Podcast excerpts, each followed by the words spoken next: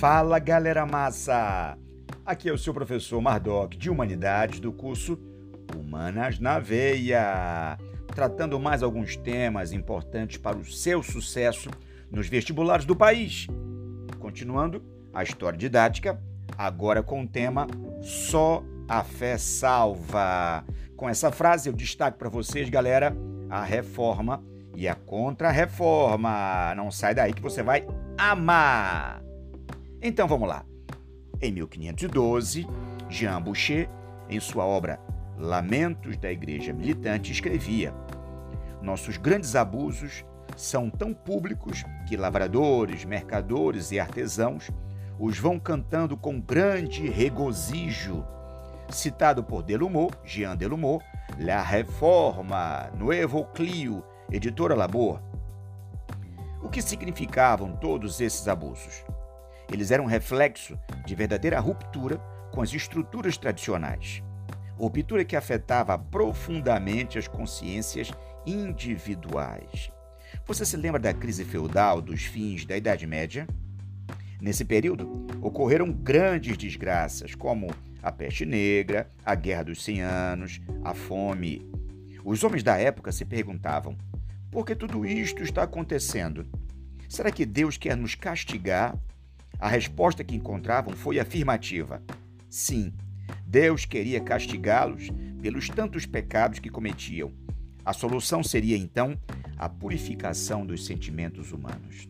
O homem precisava lutar para atingir a perfeição, para se purificar, pois afinal era feito à semelhança de Deus e dele deveria estar mais próximo.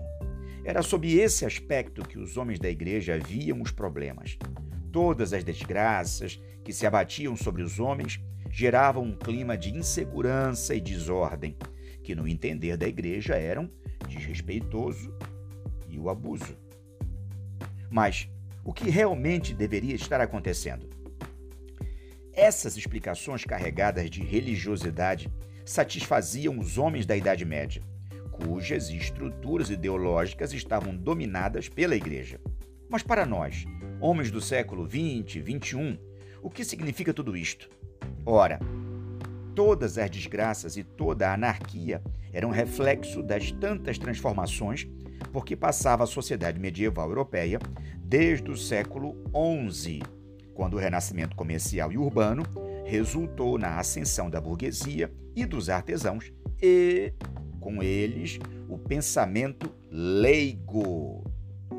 Bem, se a sociedade rural da Alta Idade Média havia permitido o florescimento de uma cristandade comunitária, dominada pela hierarquia eclesiástica e abadias, a Baixa Idade Média oferecia um clima de insegurança.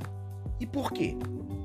Bem, o desenvolvimento do comércio e do artesanato citadinos, eu quero dizer das cidades, modificou a vida econômica da Europa à medida que a interligação cidade-campo fortalecia a economia monetária e as transações financeiras. As atividades comerciais e artesanais, dificultadas pelo feudalismo, entravam em choque com esse sistema, de cuja desagregação dependiam os progressos do capital. Compreende-se assim o apoio que esse capital, isto é, que a burguesia ansiosa de privilégios dava às ideias centralizadoras dos monarcas. Assim, os novos e poderosos comerciantes, como os Médici e os Fugger, ousaram encarnar o pecado frente à moral da igreja. Era, na prática, a cobiça o grande mal da época. E como se livrar desse mal? A cobiça era condenada pela igreja, mas a igreja representava o velho. E agora? Nesses novos tempos, a cobiça era a mola mestra do comércio que se desenvolvia. Quem estava tomado daquele mal tinha necessariamente possibilidades de ser rico. E os nobres e burgueses, endinheirados, faziam construir santuários privados em que se rogava especialmente pelos mortos da própria família. Crescia aí o germe de outro sentimento, o individualismo, que em suas múltiplas formas contribuiu para a ascensão da burguesia e, consequentemente, do espírito leigo. Nessa atmosfera de confusão de hierarquias e de valores, os fiéis já não eram capazes de distinguir com a clareza de outrora entre o sagrado e o profano, e entre o sacerdote e o leigo. Em canções profanas se mesclavam palavras litúrgicas e se compunham missas com temas de canções profanas. Jean Michel, que narrou em 65 mil versos o segundo e terceiro dia de La Passion de Crébin, não viu inconveniente em introduzir, para atrair a atenção do público, cenas cômicas e realistas, tais como as dos amores de Judas ou da vida mundana de Maria Madalena. Podia a figura do sacerdote conservar em tal clima pureza e seriedade que eram sua força? Claro que não.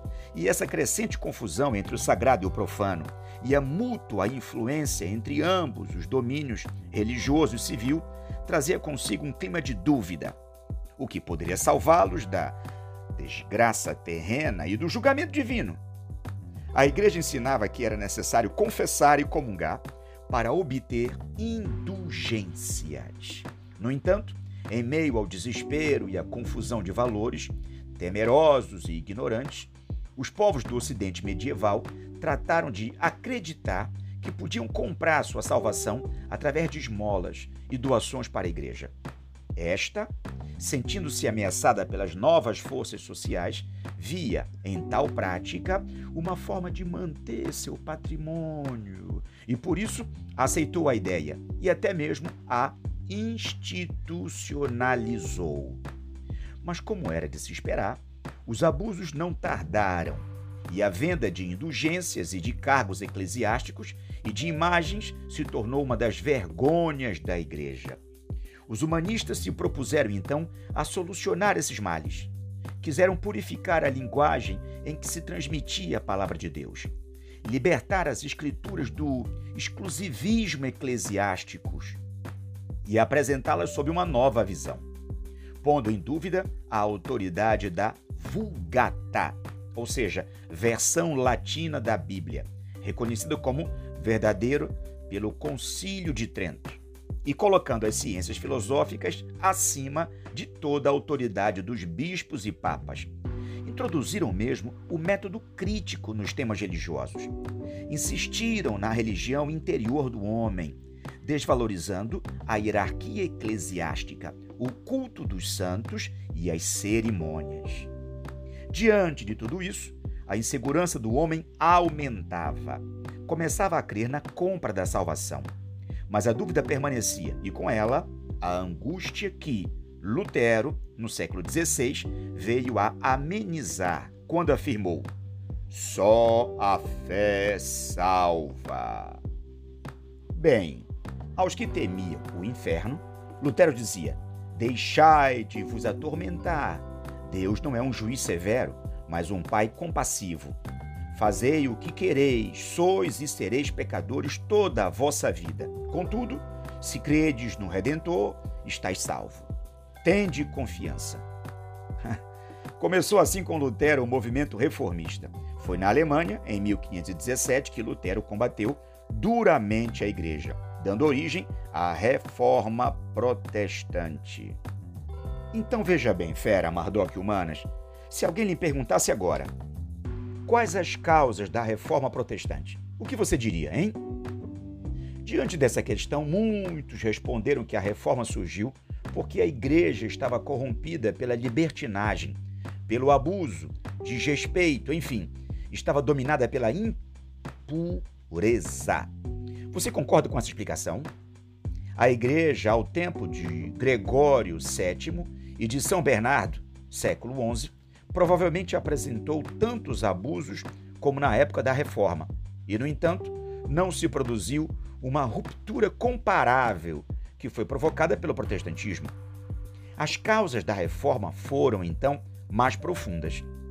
Todas as inovações teológicas respondiam às necessidades da época, isto é, Todas as transformações sociais, políticas e econômicas exigiam mudanças ideológicas. Podemos dizer que a reforma foi produto de uma multiplicidade de fatores políticos, oposição dos reis ao supranacionalismo papal, econômicos, interesse da nobreza pelas terras da igreja e da burguesia na extinção da doutrina do justo preço, e etc. Bem como também intelectuais, ação do humanismo na sua crítica à igreja. Sob um pretexto religioso, os interesses envolvidos no movimento levaram às guerras de religião, que ensanguentaram a Europa no século XVI. A reforma se espalhou pelos países escandinavos, luteranismo, pelas cidades suíças, calvinismo, e pela Inglaterra, o anglicanismo, o presbiterianismo e o puritanismo. Chegou até a América do Norte através dos peregrinos do navio Mayflower, perseguidos na Inglaterra e que esperavam encontrar na América uma terra de liberdade e de tolerância. Nos Países Baixos e na Suíça, então, colocados sob o domínio dos Habsburgos, a reforma se mesclou com a luta pela independência nacional, de que resultou a formação da República das Províncias Unidas. Eu me refiro Holanda, a principal província, e a separação da Bélgica, que permaneceu católica e submetida ao Império Habsburgo. A Igreja, portanto, reagiu ao movimento através da Contra-Reforma, cuja expressão máxima foi o Concílio de Trento. A autoridade real, o absolutismo, saiu reforçada com a reforma, sendo exceção o império do Sacro Império Romano Germânico. Em última análise, significou um formidável golpe na superestrutura feudal, enfraquecida com a divisão da Igreja Católica. Era o sinal de novos tempos. Logo perceba, embora atendendo a problemas específicos de cada formação social, a reforma resultou de transformações socioeconômicas e políticas que vinham ocorrendo na Europa Ocidental.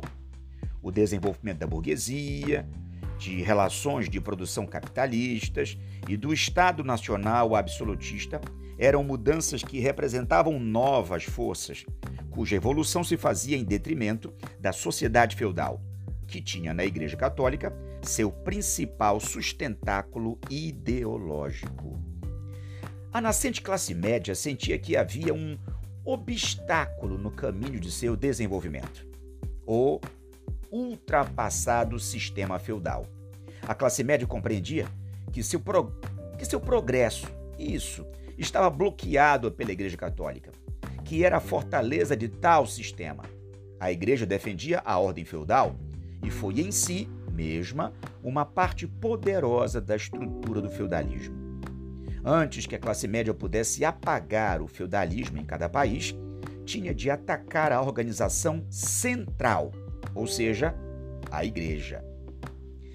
Tanto mais que a Igreja Católica, em suas concepções doutrinais, condenava as práticas capitalistas nascentes, entesourava riquezas que poderiam ativar as transformações econômicas e impunha taxações inúmeras, reduzindo o poder de investimento da burguesia mercantil e manufatureira. A reforma também foi fruto do fortalecimento do Estado Nacional absoluto, cuja consolidação representava a rejeição da teoria da supremacia e do universalismo do poder pontifical. A afirmação do poder real nos Estados nacionais não poderia deixar de se conflitar com a Igreja, verdadeiro Estado dirigido pelo papado. Na verdade, o próprio nacionalismo emergente, incrementado pelos reis como uma força de sustentação da monarquia, rejeitava a intromissão do Papa, considerado como governante estrangeiro nos assuntos internos do reino. Razão igualmente importante foi a ambição da nobreza feudal pelas vastas propriedades territoriais da igreja. O confisco dessas terras permitiria à nobreza feudal aumentar seus poderes e riquezas, capacitando-a a melhor enfrentar a crescente absolutização das monarquias e as dificuldades decorrentes da alta geral dos preços que ocorria no século XVI, sobretudo com a chegada dos metais preciosos da América Espanhola. Portanto, percebam, os camponeses também estavam descontentes com a igreja.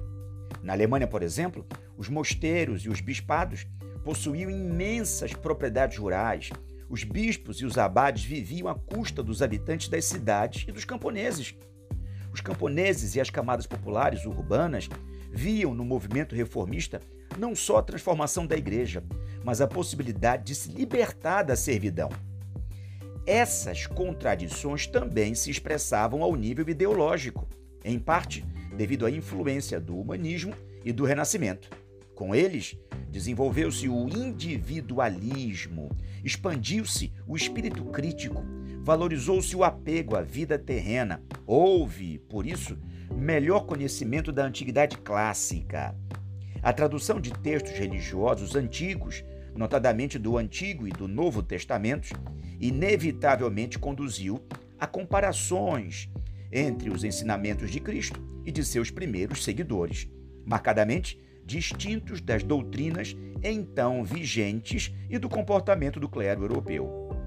Muitos, na verdade, humanistas, valorizaram o pensamento de Santo Agostinho, baseado na onipotência divina e na predestinação. Autor da Antiguidade, como forma de contestação ao pensamento medieval, este baseado em São Tomás de Aquino e na filosofia escolástica, que rejeitava a predestinação e colocava a salvação na dependência do homem, possuidor do livre-arbítrio e da igreja, única com poder de ministrar os sacramentos. Em meio a esses problemas, a igreja também sofria profunda crise em sua organização e na sua disciplina. Era evidente o desrespeito do papado em consequência do comportamento escandaloso de pontífices, como Alexandre VI, ou então pela recordação de ocorrências de fins da Idade Média, como o grande cisma do Ocidente, quando coexistiram três papas. Muitos membros do clero ocupavam seus cargos graças ao pagamento de vultosas quantias não possuíam vocação religiosa e viviam mundanamente. Fera, existiam inúmeros sacerdotes sem condições de orientar os fiéis e até mesmo de celebrar a missa. Apegada a bens materiais, a igreja recorria a práticas abusivas, como o dízimo e a simonia. O que significa simonia? Tráfico de coisas religiosas, objetos religiosos que envolvia a venda de relíquias, de dispensas a leis canônicas e de indulgências, onde eu me refiro ao perdão para as penas de um pecado. Foram esses abusos, aliás, que serviram de tema para atacar a igreja e precipitar a reforma. Escutem, ferinhas, o texto de L.B. Alberti, com título Tratado sobre a Família, livro 2 e diálogo sobre o Pontífice do século XV. Os padres são dos homens os mais cúpidos do mundo. Eles rivalizam um e outro com quem terá mais, não do que deveriam ter, de virtudes e letras, mas querem ultrapassar os outros pela pompa e pela ostentação. Querem belos engastes, ricos e ornamentados. Querem mostrar-se em público com um exército de comilões. E a cada dia por causa de sua preguiça, de sua ausência de virtude, suas inclinações se fazem mais lascivas, mais temerárias e mais imprudentes. Pensa você que seja realesco um pontífice revestisse para se fazer adorar, assim como um deus de um longo casaco de mulher, como usavam os afeminados e os luxuriosos da Babilônia? Pensa você que seja marcial caminhar no meio de um batalhão enquadrado escoltado por um longo cortejo? E pensa você que sejam pregadores verdadeiros os que por lucro se interessam pelos negócios de perjúrios, de usuras, de testamentos, de casamentos, de territórios e de igrejas? Bem, galerinha massa, por tudo isso, a reforma protestante foi iniciada por Martinho Lutero, monge agostiniano alemão, entre os anos de 1483 e 1546, cujo pensamento sofreu influência de São Paulo, Santo Agostinho e do humanista Erasmo de Roterdã. Baseado em São Paulo, concretizou a ideia de que somente a fé em Deus assegurava a graça divina e, com ela, a salvação do homem. Lutero encontrou na Epístola aos Romanos a fórmula da salvação. O justo viverá pela fé. A fé depende da vontade de Deus. Deus é soberano, portanto, o homem não é livre. Deus concede a quem lhe apraz a graça de crer em Cristo. Aqueles a quem recusa essa graça não acreditam e caem em danação. Tal destino foi fixado por Deus para toda a eternidade. Existe, pois, uma predestinação de uns para a salvação, de outros para a danação. Na época, o Papa Leão X, desejando melhorar as finanças pontificais, a fim de concluir a construção da Basílica de São Paulo, determinou a venda de indulgências, provocando a reação de Lutero em suas 95 teses, afixadas na igreja de Wittenberg. Mostravam a inutilidade das indulgências e condenavam tais práticas, isto no ano de 1517. Sua pregação encontrou terreno favorável no Sacro Império Romano Germânico, onde a religiosidade era intensa e fora fortalecida com o humanismo. Ali, voltado para o estudo de antigos textos sagrados e para a discussão de temas religiosos, onde a situação socioeconômica era instável, sendo os bens da igreja cobiçados por muitos, principalmente os senhores feudais, onde o nacionalismo revoltava-se contra a ocupação de muitos cargos eclesiásticos por elementos italianos, onde a própria descentralização política dera maior liberdade de ação à igreja, onde, enfim, a nobreza feudal, opondo-se à centralização monárquica que o imperador Carlos V tentava concretizar, viu a oportunidade de se fortalecer. Hum. Excomungado pelo Papa, mas sentindo-se apoiado pela nobreza feudal, Lutero confirmou suas ideias perante a Dieta de Worms. Lembrando que a palavra dieta significa assembleia, convocada pelo imperador no ano de 1521. As doutrinas luteranas, portanto, propagadas no Sacro Império, desencadearam grande agitação, principalmente a ideia de confiscar os bens da igreja, claro. A pequena nobreza, os cavaleiros no sul, e posteriormente os camponeses da região renana, banhada pelo rio Reno. Revoltaram-se e pilharam bens da igreja, sendo impiedosamente reprimidos pelos príncipes e grandes senhores feudais, prestigiados por Lutero. Ao antigo monge, no entanto, pareceu justo que os grandes senhores feudais secularizassem os bens da igreja. Lutero apoiou a repressão aos camponeses e em 1525 escrevia contra as hordas homicidas e saqueadoras dos camponeses. Eu não tinha o direito, em meu escrito precedente, referir-se a uma exortação pacífica, de julgar os camponeses, ainda que se declarassem prontos a se deixar instruir. O Cristo, aliás, proibiu julgar, mas antes que tivesse tido tempo de mudar de opinião, eles levaram adiante seus desígnios e se puseram a usar de violência. Esquecendo sua promessa, saquearam e atacaram como cães furiosos. O príncipe ou o senhor deve pensar que é o ministro de Deus e o servidor de sua cólera. A espada deve se abaster ou abater sobre os, os patifes. Exatamente não punir ou castigar, não exercer sua função, é pecar contra Deus. Carlos V, em guerra contra a França e o Império Otomano, pouco podia fazer para impedir o fortalecimento do nascente movimento, transformado em verdadeira força política contra o fortalecimento do poder central. Tentando recompor a situação, Carlos V reuniu a Dieta de Augsburgo no ano de 1530, onde foi apresentado o Credo Luterano, redigido por Felipe de Melanchthon, principal colaborador de Lutero. A chamada Confissão de Augsburgo abolia o celibato sacerdotal, o culto dos santos e da Virgem. Proclamava a autoridade única da Bíblia como fonte de fé.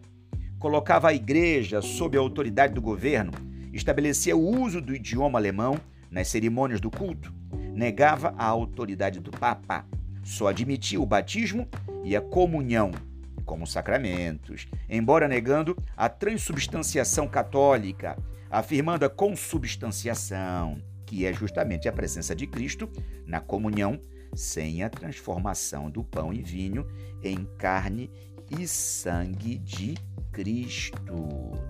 Dogma católico. Sustentou a fé em Cristo como o único meio de salvação. A não aceitação da doutrina luterana pelo imperador levou os protestantes, como vinham sido conhecidos, os luteranos, a organizarem a Liga de Ismalcald, aliança político, militar e religiosa.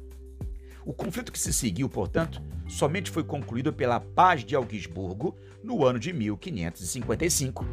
Confirmava as secularizações já realizadas, ou seja, reconhecia como legítimas as confiscações de propriedades eclesiásticas feitas pela nobreza à igreja. Estabelecia o direito dos príncipes em impor a sua religião aos habitantes dos seus domínios. Reconhecia a existência da nova religião cristã. Em suma, evidenciou-se o fracasso do imperador em impor sua autoridade à nobreza feudal alemã e reforçaram-se as estruturas feudais, o que retardava o desenvolvimento do capitalismo na Alemanha. O luteranismo, fera Mardoc Humanas, difundira-se pela Europa, triunfou nas regiões central e setentrional do Sacro Império. Tornou-se religião oficial da Dinamarca, da Noruega e da Suécia. Logo podemos concluir que a reforma protestante significou uma brecha importante na superestrutura feudal uma vitória do nacionalismo contra o internacionalismo político do papado, uma afirmação da burguesia contra uma ideologia contrária a seus interesses e atividades. As partes da Europa onde a burguesia era mais forte e numerosa, como Inglaterra, Países Baixos, foram ganhas pelo calvinismo. As regiões onde predominava a nobreza feudal e o grupo mercantil era reduzido e fraco continuaram na órbita do catolicismo, como o caso de Espanha e Portugal. A França, de características intermediárias, viu-se dividida pela luta das facções. Na Alemanha, onde predominava a nobreza feudal e o imperador era fraco, venceu o luteranismo, contribuindo para consolidar a ordem feudal. A reforma acarretou a cisão da cristandade dividida em católicos, calvinistas, luteranos, anglicanos e inúmeras seitas rivais, sendo um dos pontos comuns aos protestantes a rejeição da autoridade pontifical. A reforma igualmente contribuiu para reforçar o absolutismo monárquico, constituindo a exceção à Alemanha. Ao longo do século XVI, ocorreram chamadas guerras de religião, onde a religião, embora exacerbando esses conflitos, foi antes pretexto do que causa dessas lutas. Fico aqui então meu abraço para toda a galera massa que acompanha meus podcasts e aqui terminamos desejando sucesso a toda a galera e humanas na veia. Uau!